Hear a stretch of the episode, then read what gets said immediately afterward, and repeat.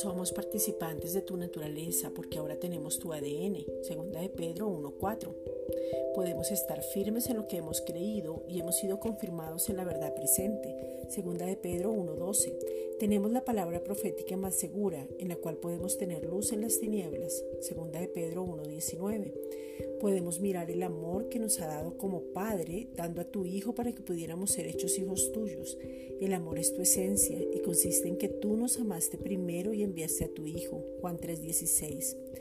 Gracias Padre porque el amor ha sido perfeccionado y en el amor no hay temor. Primera de Juan 4:18. Ahora, porque hemos nacido de nuevo, vencemos al mundo y esa es la victoria que ha vencido al mundo, nuestra fe que es Cristo mismo. Primera de Juan 5:4. Conocemos y somos conocidos por Él. Primera de Corintios 8:3. Él nos ha dado entendimiento para conocer al que es verdadero, a Jesucristo, a quien nos dio vida eterna. Juan 17:3. La verdad que es Cristo permanece en nosotros y estará para siempre con nosotros. Juan 15:5.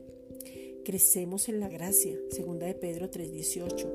Gracia sobre gracia, Juan 1:16, para mostrar al mundo que hemos sido justificados, perdonados, redimidos y que ahora a causa del que nos habita somos levantados, exaltados, prosperados y puestos muy en alto.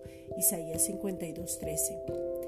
Gracias Padre, no nos dejamos mover y permanecemos en la gracia sabiendo que ahora nuestra ciudadanía está en los cielos, Filipenses 3:20.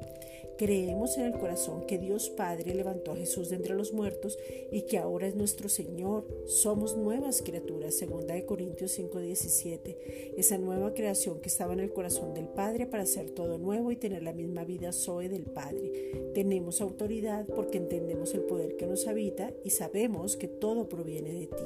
Segunda de Corintios 5:18. Gracias Padre.